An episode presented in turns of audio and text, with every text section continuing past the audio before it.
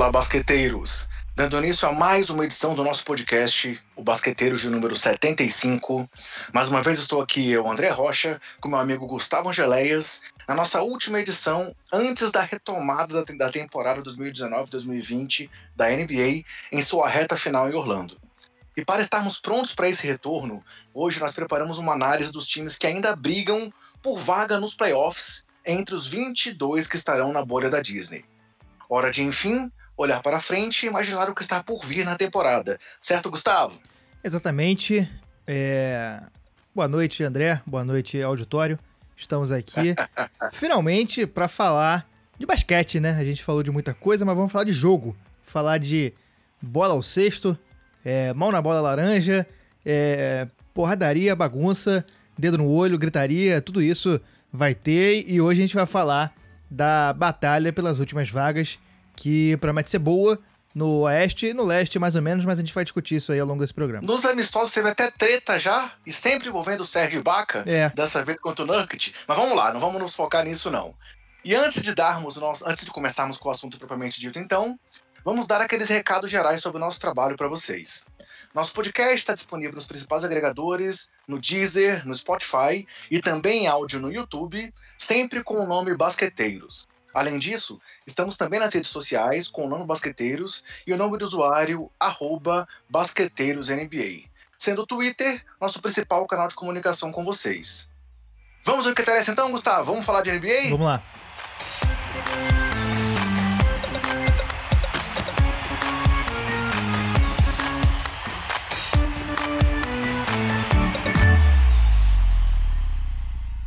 Antes de começar a falar dos times, é, a ideia aqui também é relembrar um pouco o critério estipulado pela NBA nesse retorno.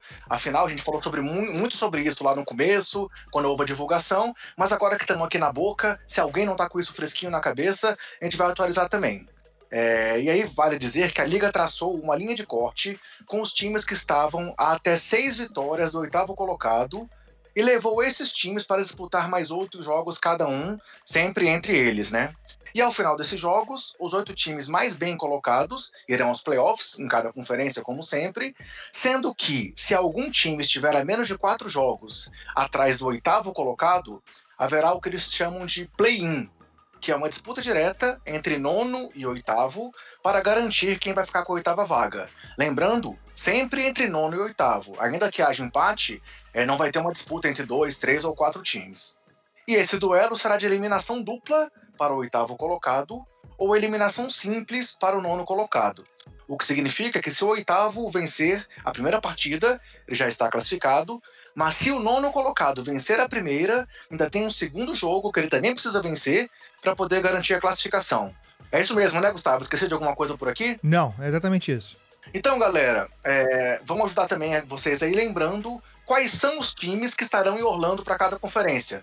Fala aí para a galera, Gustavo, quais são os times do leste? No leste, a gente tem o soberano da temporada até então, Bucks, o atual campeão Raptors, é, Celtics, Heat, Pacers, 76ers. Esses times estão todos já classificados, é, precisando só definir é, a posição em que vão ficar. É, ainda tem uma brigazinha por posição.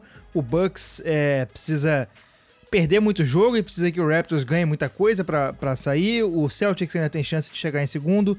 O Heat talvez assuma a terceira vaga e Pacers e Heat brigam ali para ver quem fica em quinto e em sexto. E abaixo temos Nets, Magic e Wizards. E no Oeste, quais são os times que estão ainda aí na disputa? No Oeste a gente tem Lakers, Clippers, Nuggets. Esses times, o Lakers um pouco na frente, é, provavelmente vai ficar com a primeira vaga. Clippers e Nuggets brigam pela segunda. O Jazz vem por fora aí, com 41 vitórias, pode ser que chegue. E abaixo, é, com 40 vitórias, Thunder Rockets e Mavs. Esses times estão todos classificados. E abaixo temos Grizzlies, Blazers, Pelicans, Kings, Spurs e Suns. Então são esses times, junto com aqueles três do leste, que a gente vai abordar muito nesse programa, né? Afinal, temos 13 times já classificados para os playoffs, 6 no leste e 7 no oeste, como o Gustavo falou, enquanto outros 13 ainda brigam pelas. Não, eu falei errado, cara. 13 com 13 dá 26. É. 1, 2, 3, 4, 5. É, eu errei aqui. 6 com 7 São... dá, dá 13. Sobram 9. É isso, nove. É. Três, É, foi mais mal, um, é. dois, três, quatro, cinco, seis, sete. É, Você quer, você quer, manda bala, aí? segue aí, amigo. A gente você que é de, de exata, você tinha que acertar, né? Eu sou de humanas. eu, tô, eu tenho... Eu não, pô. Minha, minha formação é em direito, Ah, mas tu rapaz. trabalha na É. caixa, bicho. Aí, ban- Só- banqueiro eu tem que só- eu saber. só conheço eu- mas eu só conheço o número quando tem um cifrão do lado. Aí, com é, complica. tá, então são nove. Ok. Três. Não, dois, manda bala, um. não vou editar, não. Vai não, manda bala? Manda bala, segue, segue reto. Sério? A gente vai, vai deixar assim? Deixa, não tem como não. Ah, corta alguma coisa, pelo menos essa é a nossa discussão aqui, não? Não, deixa, deixa, deixa reto também. Aqui é podcast, Então tá, aqui é galera. podcast verdade. Aqui é podcast verdade, podcast real, podcast guerrilha. Segue em frente. Então, são nove times ainda brigando por alguma coisa, sendo seis no oeste e três no leste. Brigando por uma coisa, não, né? Brigando por vaga. Porque, como o Gustavo disse, os que estão ali em cima ainda brigam pela ordem de classificação. Sendo que nem os primeiros colocados estão matematicamente garantidos na primeira posição. Mas estão bem, bem adiantados, né? E é importante dizer que essa briga de cima também é importante, porque ainda que não haja o fator mando de quadra, a gente sabe que a NBA colocou aí algumas coisas pro time mandante, como comandar os telões, comandar o áudio, mas a gente sabe que não vai ser aquele fator preponderante como é em algumas situações. Vide aí o Sixers com seu recorde super positivo em casa e super negativo fora. Mas a classificação define os melhores cruzamentos no mata-mata, né? A gente sabe ali que quem ficar em quarto eh, já pode pegar numa segunda rodada quem ficou em primeiro, na semifinal. Então, sempre há um interesse em posicionamento. Talvez não tão grande pelo mando de quadra em si, mas sim pelos cruzamentos. Mas vamos lá, Gustavo, já que a gente teve essa treta numérica aí, é, vamos voltar a falar de NBA, deixar números um pouco de lado, e vamos falar sobre os três times do leste que estão ainda aí brigando por essa última vaga. E aí no leste, o que a gente pode já comentar aqui é que talvez a briga seja, tal, seja não pela última vaga, mas por não ficar com a última vaga. É, briga de foice no escuro isso aí. Exatamente. Eu vou citar aqui alguns dados dos três times e depois a gente vai discutir sobre a- o, o interesse dos três.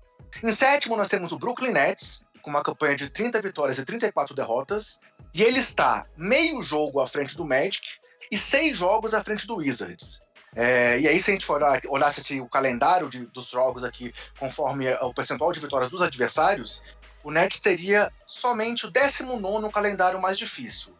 Porém, o Nets chega para a disputa aí da bola de Orlando, já não tinha o, o Kevin Durant, Kyrie Irving não volta, mesmo que ele tivesse aquela tivesse, além da questão da polêmica sobre o retorno que ele sempre se envolveu, ele não está recuperado fisicamente, e eles ainda perderam DeAndre Jordan, Spencer Tweed, é, Tys- é, Tyson Chandler não, é, Wilson Chandler e o Tyrion Prince.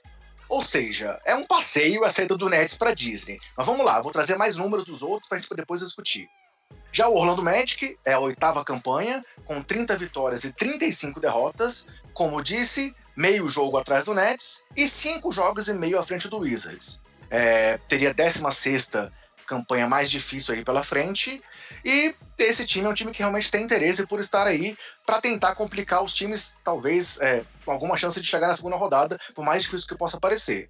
E o nono colocado é o Washington Wizards, com uma campanha de 24-40, é, cinco jogos e meio atrás do Magic.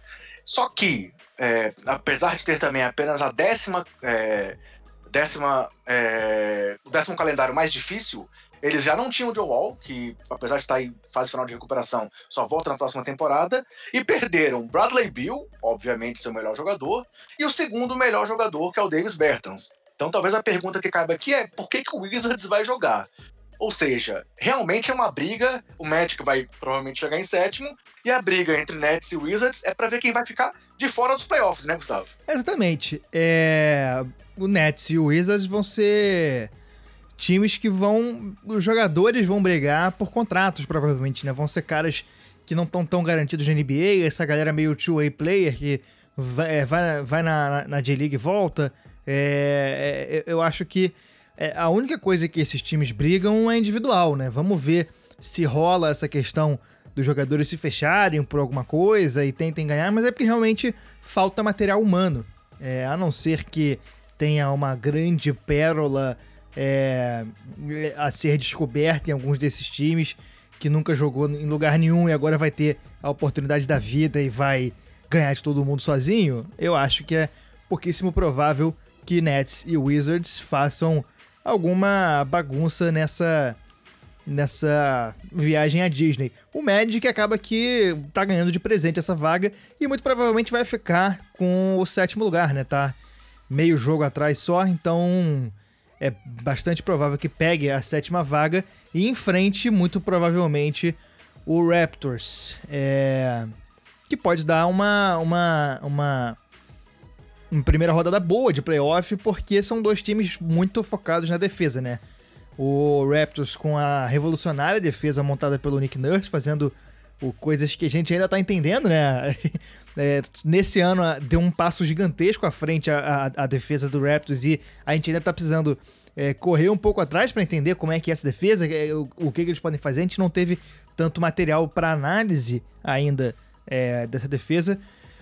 E o Orlando com a defesa muito bem, muito bem é, ajeitadinha, uma defesa é, mais tradicional, mas ainda assim uma defesa muito forte. E o Wizards, que já não era grande coisa com, com Bill e Bertans, sem eles dois, aí realmente fica muito complicado. Mas tem um menino promissor que assinou com o Brooklyn aí, cara, que pode aparecer bem, um tal de. de como é o nome dele? Jamal Crawford? É, Jamal Crawford. Você já falar dele, não?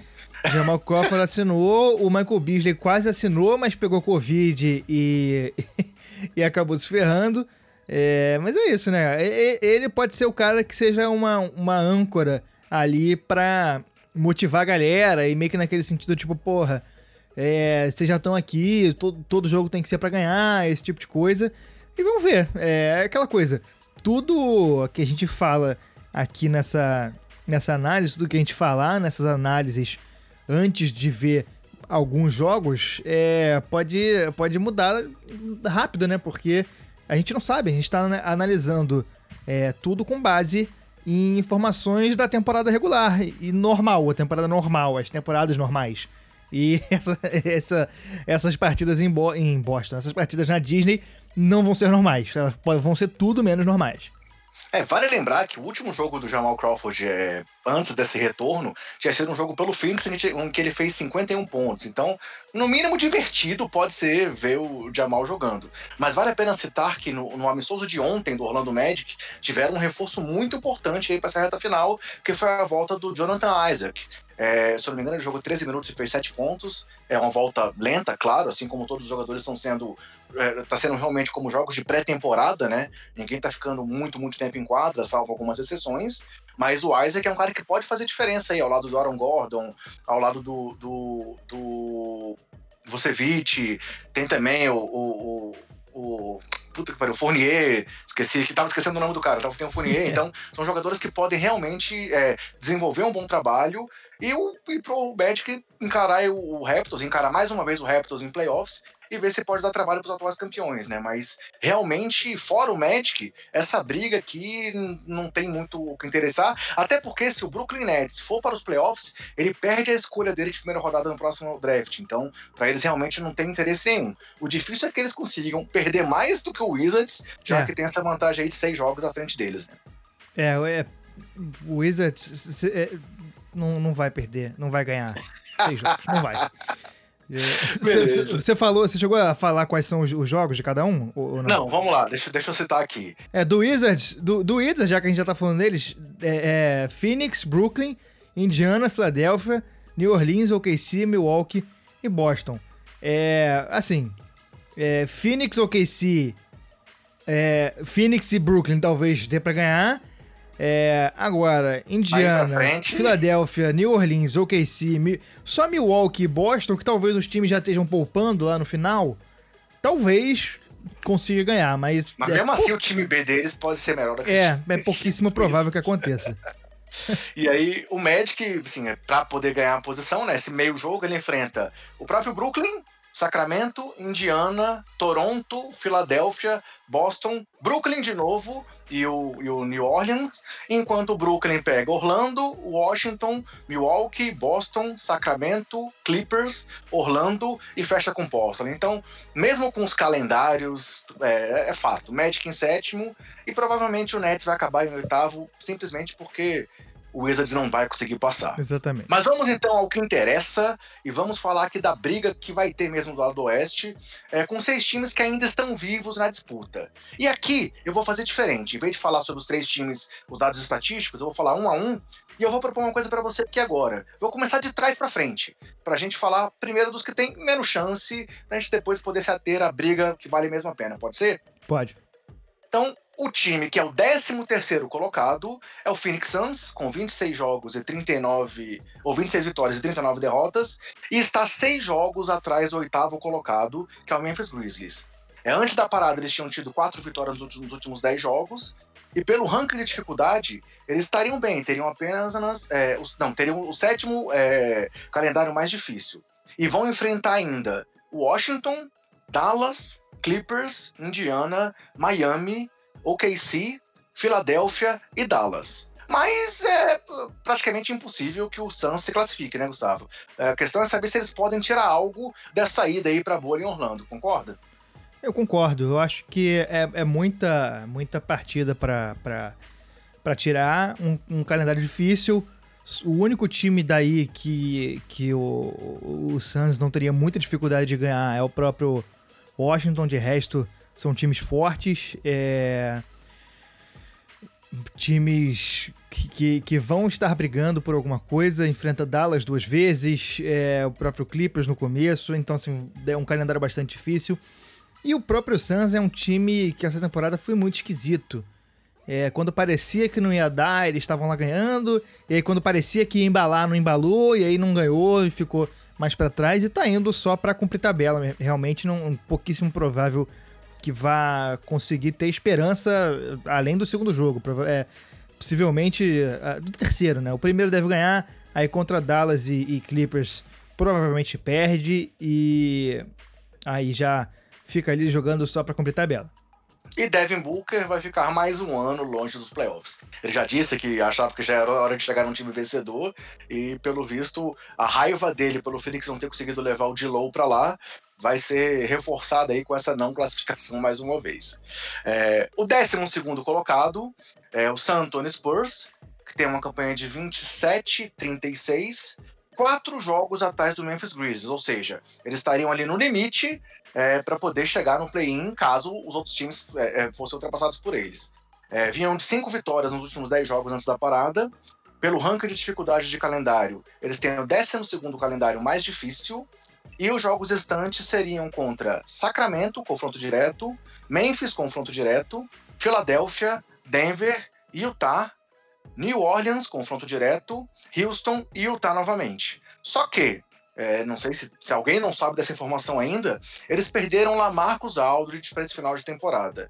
Então, acho que é bem provável, Gustavo, que eles terão interrompidas o recorde deles aí empatado, né, com, com um time lá dos anos 60, de 22 temporadas seguidas nos playoffs.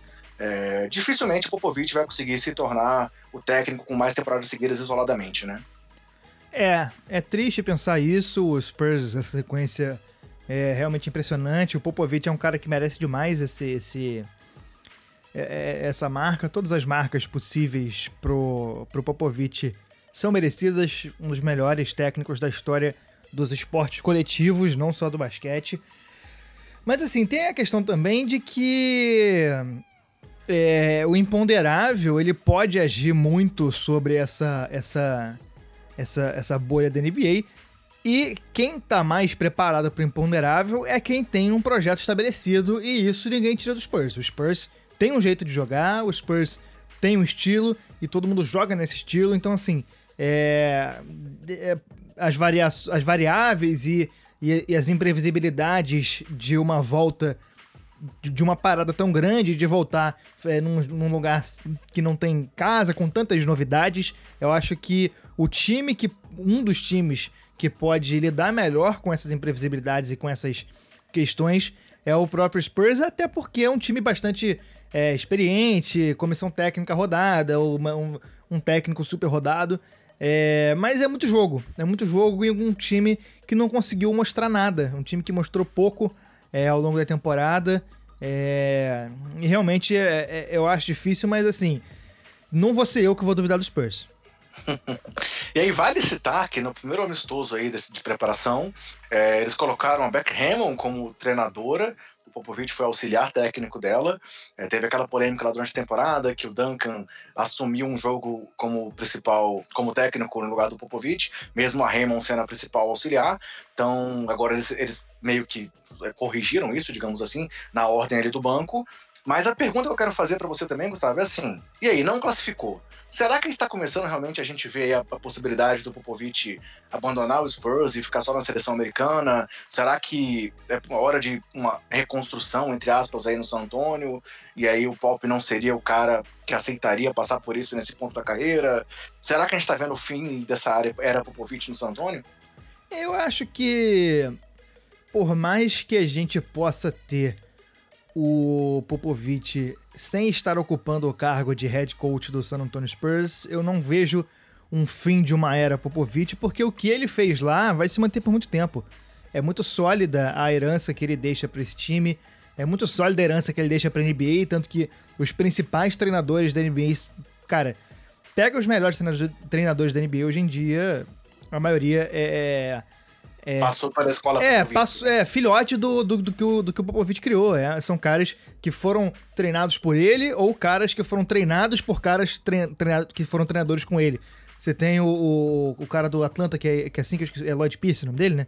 Uhum. É, o Budenholzer é assim, todo mundo, todo mundo tem. É, é, é tipo o Rei Leão, tudo que o sol toca é, é, tem influência do Popovich.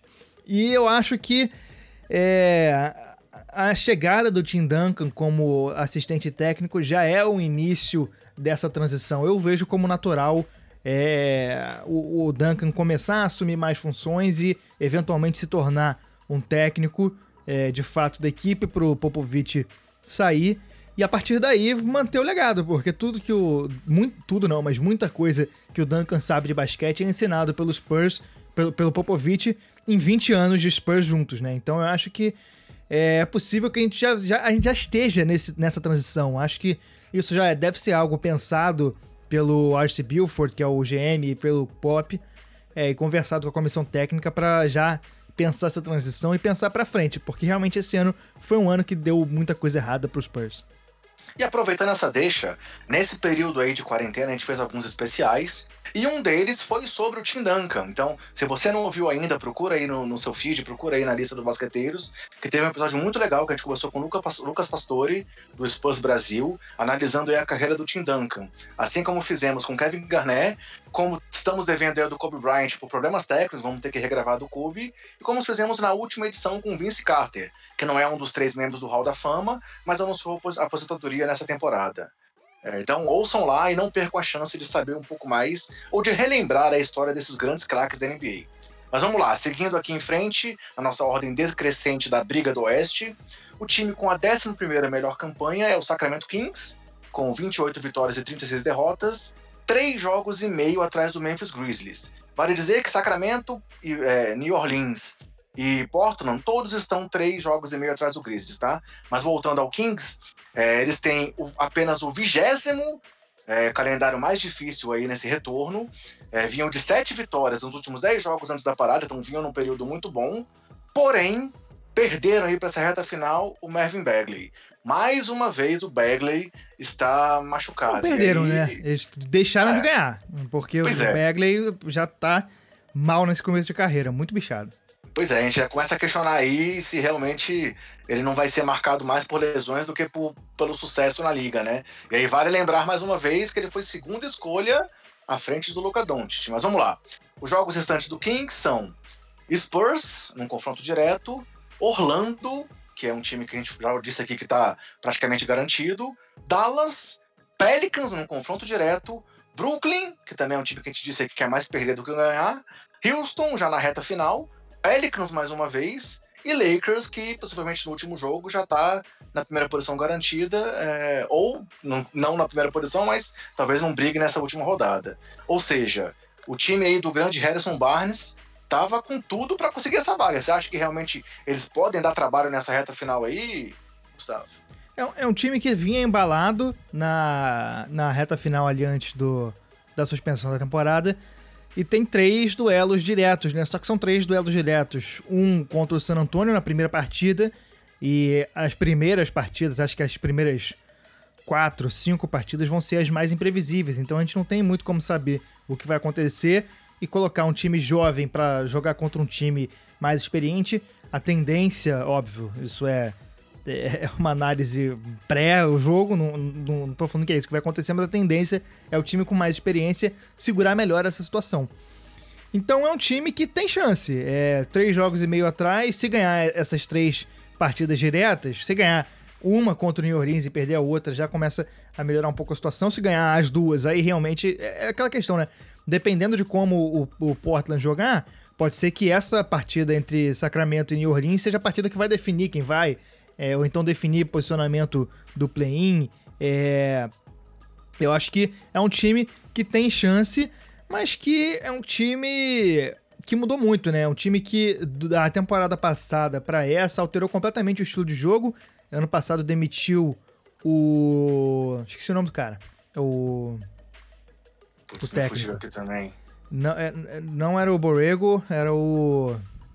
Enfim, demitiu o técnico lá que fazia o time jogar numa velocidade absurda, é, dando liberdade para os moleques, e botou o Luke Walton, que é um cara que quer que o time jogue um pouco mais lento, e realmente o time deu uma caída, acho, se não foi, passou do, de um dos Dave times mais Jorger, rápidos. Né? Dave Jorger. É, isso, exatamente.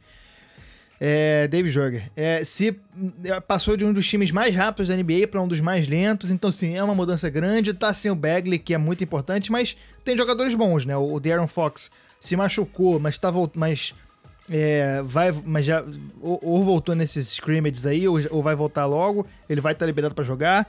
É, tem o Richard Holmes, que estava vindo numa fase boa. Tem o Harrison Barnes, é um time.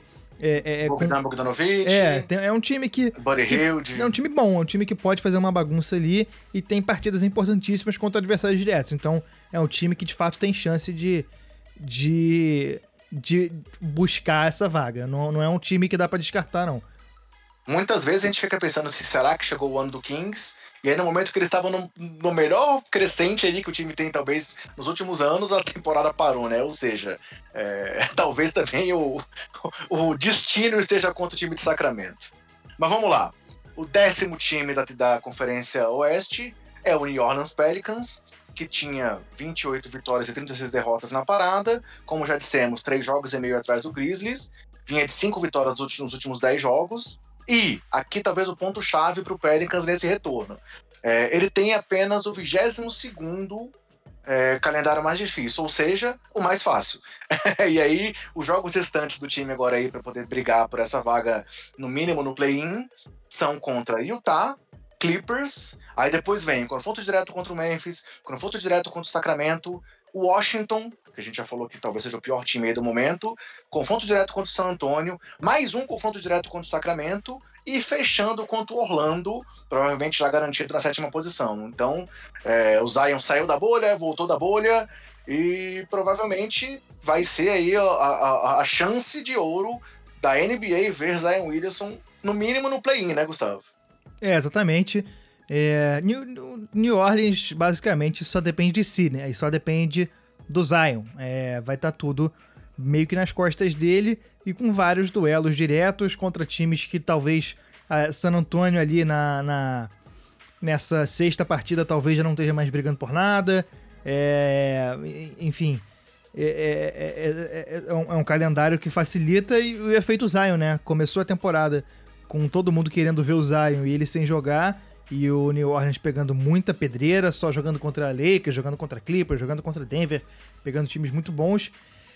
E agora com um calendário um pouco mais fácil e com adversários diretos. A questão só depende de si. Se ganhar é, de Memphis, Sacramento, Washington e San Antonio, esses quatro jogos do miolo, provavelmente já se coloca em uma situação muito boa para conquistar uma vaga pelo menos no play-in.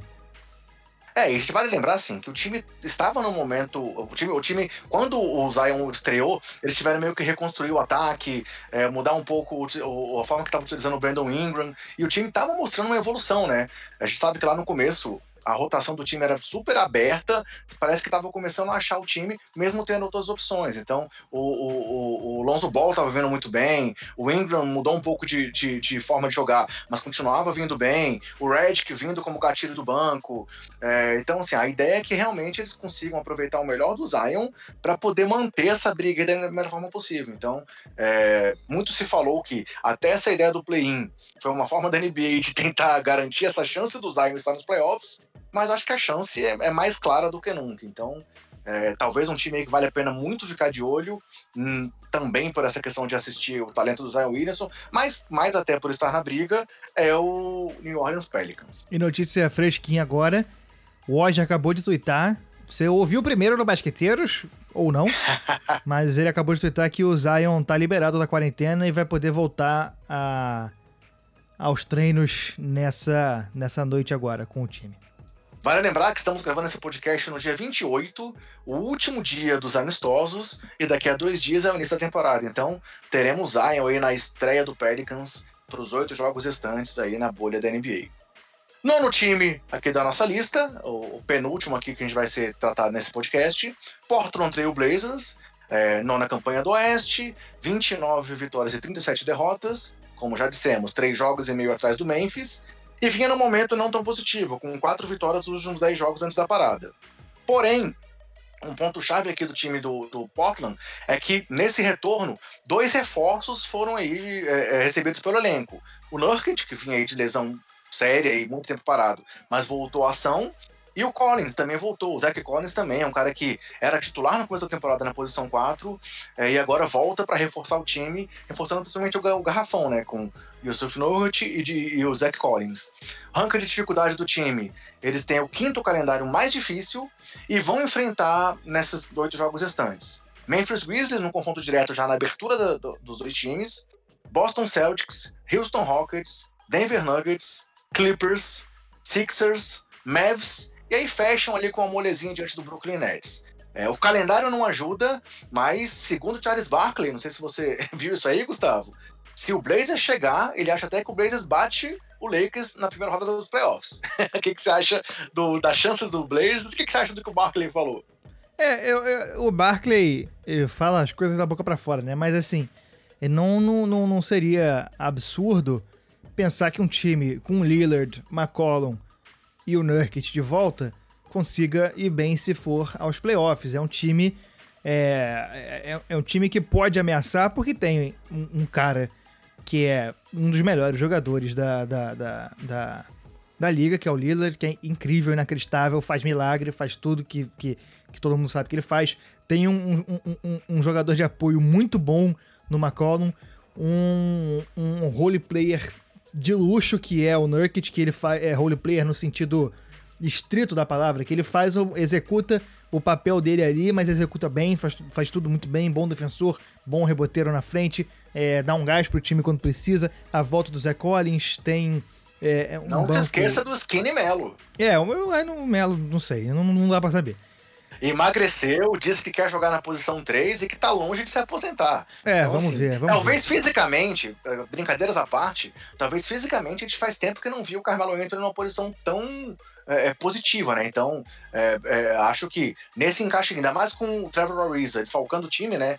A gente já comentou aqui e já foi divulgado aí, todo mundo deve estar sabendo, que o Ariza não foi pra bolha por uma questão envolvendo a guarda do filho dele, ele tá, preferiu passar esse período com o filho, que era o momento que ele tinha de visita do que poder ir defender o Blazers nessa situação que está. É, então, o Carmelo vai ter mais espaço. E aí vale citar também a molecada que estava jogando muito bem lá, né? O Narcy Lira, o Calouro, é, o Anthony Simons, que vinha aí é, num crescimento também, se não me engano, a segunda ou terceira temporada dele, o Gary Trent Jr. e, não, não um garoto, mas vale a pena citar, que a gente vai ver aí o Whiteside vindo do banco, né? Com o Nurkic sendo titular, a ideia é que o Whiteside também possa contribuir muito na segunda unidade. Então, Ou não, né? Porque ele não gosta muito de sentar no banco. É, vamos ver. Mas é um time novo do Portland que a gente vai ver, isso que eu queria ressaltar. Então, assim, com o retorno do Collins e, e do Nurkic, e com esse Carmelo aí numa nova posição, é, a dupla McCollum e Lillard vai estar tá bem servida para poder dar trabalho. E, e, se a gente for pensar bem, essa posição do, do, do, Portland é um time que chegou no final de conferência temporada passada. Então, é, é, talvez eles devessem estar mais em cima se não fossem esses problemas físicos que aconteceram com o time, né? É, Portland foi, para mim, a grande decepção da temporada.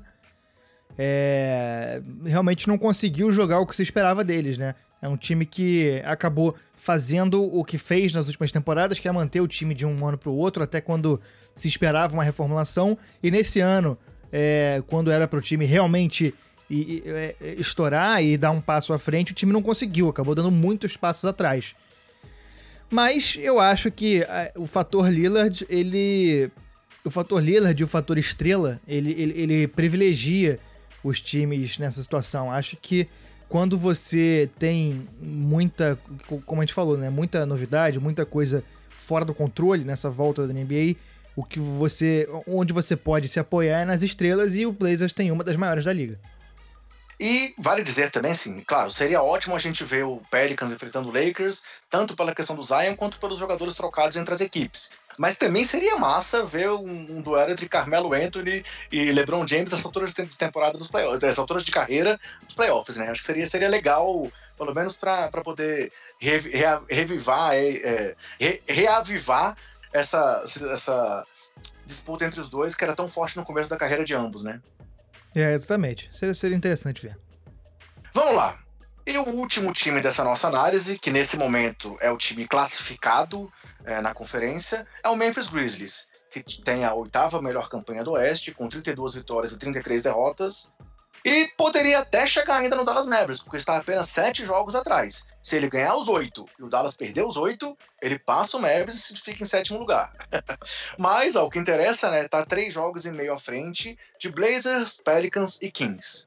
Vinha no momento aí não tão bom na temporada antes da parada, com quatro vitórias apenas nos últimos dez jogos, e tem o sexto calendário considerado mais difícil desse retorno, enfrentando Portland num confronto direto, San Antonio num confronto direto, Pelicans no confronto direto e depois só pedreira. Utah, Oklahoma, Toronto, Boston e Milwaukee. E aí, será que Jamoran e companhia conseguirão se manter firmes nessa corrida para a última vaga dos playoffs, Gustavo? Eu, eu acho que o Memphis ele tá numa situação muito confortável. Porque essa temporada é uma temporada que o time. Qualquer tá coisa lucro, era né? lucro, né? Qualquer coisa era, era lucro e o time entra nessa, nessa disputa da bolha já nessa, nessa, nessa é, situação de que qualquer coisa é lucro. O time, nesses três primeiros jogos, você não é, não é loucura você imaginar que o time vença Portland, não é loucura você imaginar que o time vença San Antonio, e não é loucura imaginar que o time vença New Orleans. Se vencer esses três, é, vai para as cinco partidas é, posteriores muito mais tranquilo e numa condição de, de, de, de de, de superioridade é, na tabela em relação aos adversários que contra Boston e contra Milwaukee lá na frente, times que, que podem já estar garantidos. É, exatamente, né? times que podem já estar garantidos, é, o time é, garantir uma, uma, é, uma classificação um pouco mais tranquila. Então eu acho que. E, e ao mesmo tempo, se não acontecer, já é um, uma rodagem que você dá para os moleques. Botar eles para jogar na situação, Jamoran, JJ, Brandon Clark, Dylan Brooks, toda essa galera eu acho que é, é uma, uma possibilidade boa para dar rodagem. E aí, se for para os playoffs, é mais rodagem, e aí lá vai perder provavelmente para quem vier.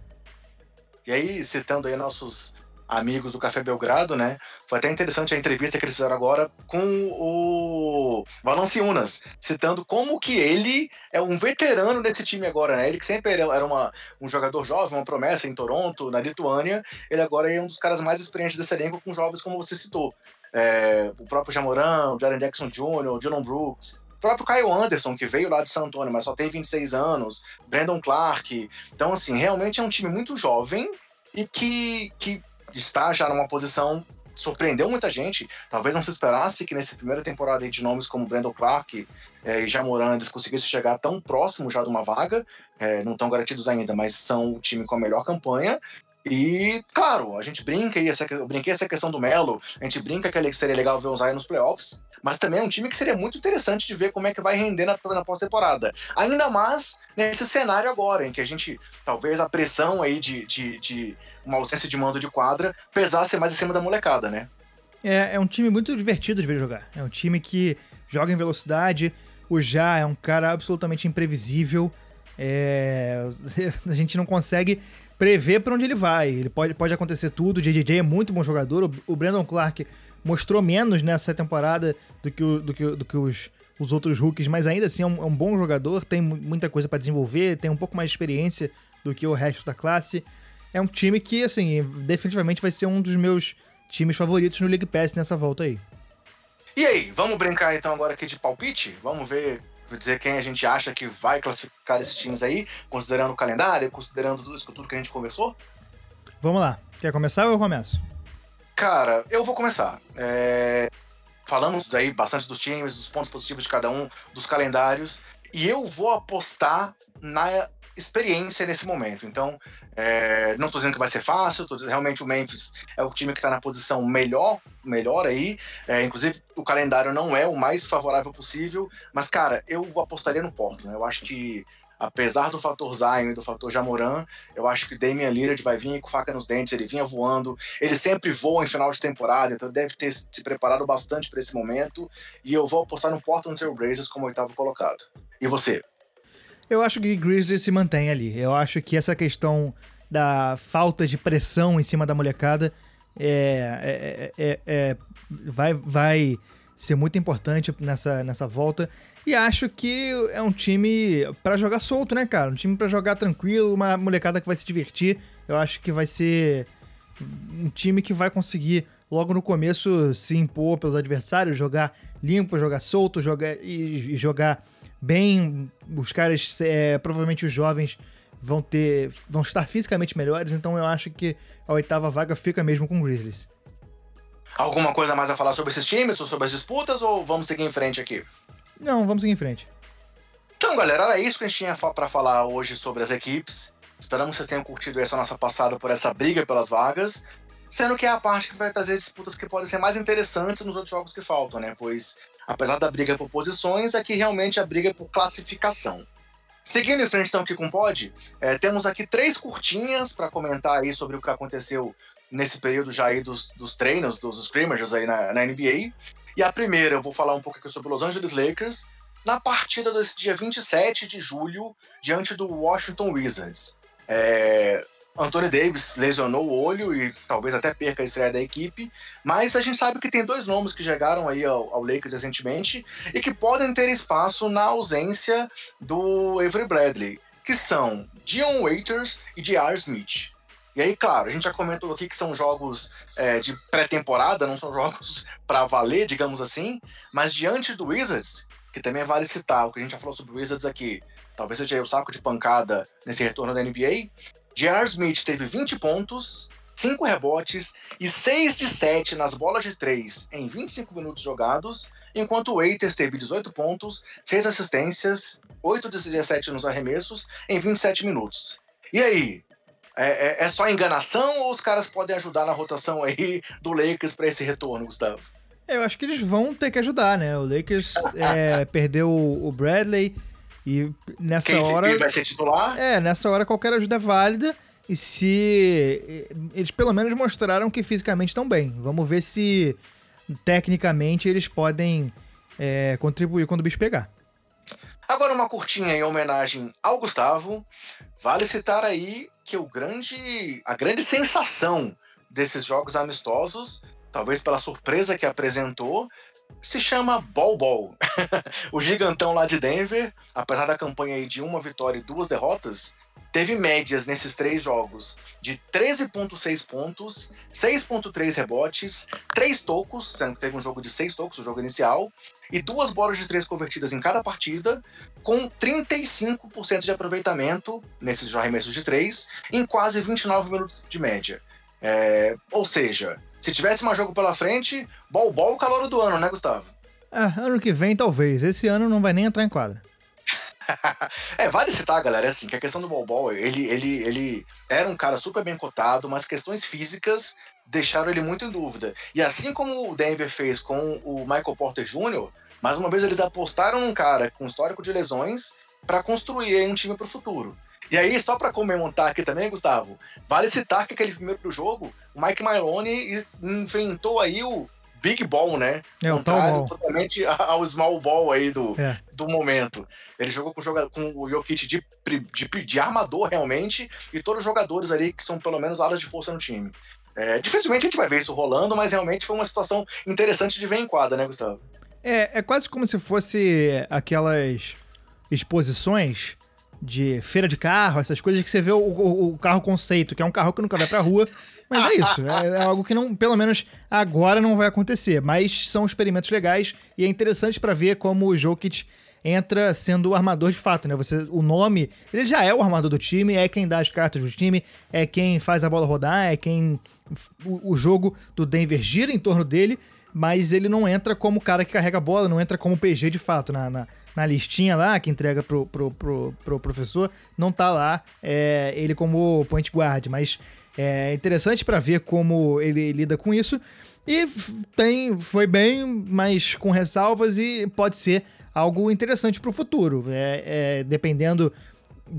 Tem, tem coisa a se tirar dali, talvez não necessariamente essa formação, talvez não necessariamente é, jogar com cinco pivôs praticamente, mas tem coisa a se tirar dali. É, e foi uma vitória sobre o grande Washington Wizards também.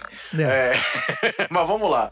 É, e a última curtinha que a gente traz aqui é sobre os Los Angeles Clippers, a outra grande potência aí do, do, do Oeste, citamos os três times que estão na primeira colocação aí da, da conferência, pois o, o Clippers já teve Montrezl Harrell, Patrick Beverley e Lou Williams, os três saindo da bolha por questões familiares, mas o destaque aqui é para Lou Williams. Afinal, o bígamo aí mais amado da NBA é, saiu por uma questão familiar, mas depois ele foi jantar no restaurante favorito dele em, em Atlanta. E onde é que fica esse restaurante, Gustavo? Era um clube de cavalheiros, né, digamos assim. A casa, a casa de tolerância. Pois é. Lou Williams saiu lá, foi para casa da Luz Vermelha lá em Atlanta, e aí por conta disso, a quarentena dele foi um pouquinho maior, ele vai ficar 10 dias em quarentena, se não me engano, hoje, hoje dia 28 é o segundo dia da quarentena, ou o terceiro, mas ele vai desfalcar o Clippers aí no começo da temporada por esse essa vontade insaciável de comer no restaurante preferido dele. Complicado, né, cara? É, vai falar o quê? Deixa o cara. o cara é adulto, tá fazendo o que ele quer fazer, não quer jogar na volta, vai lá, fica lá. Tá sabendo das regras. Ele sabia das regras antes de ir pra lá, então é responsabilidade dele. Mais alguma curtinha ou vamos finalizar o podcast? Não, manda bala. Então, para finalizar essa edição, galera, a gente quer aqui trazer um momento agora hum, não tão alegre na nossa, nossa, na nossa conversa, mas uma homenagem que a gente quer fazer a um grande nome da cobertura esportiva brasileira que nos deixou hoje. E não apenas a cobertura esportiva, mas é, em tudo que ele fez, foi um cara sempre admirado, respeitado e muito querido.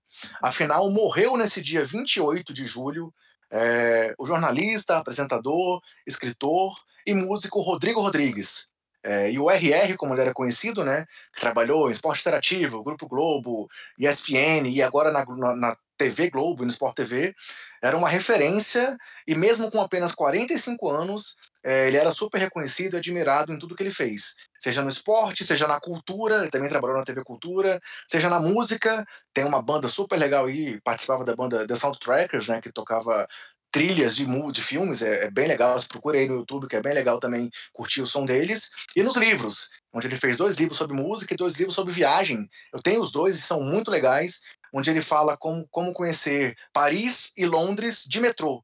E eu estava aqui na expectativa pelo livro de Nova York, que ele também disse que ia produzir, e vamos ficar sem essa chance aí de ter mais esse material produzido pelo RR.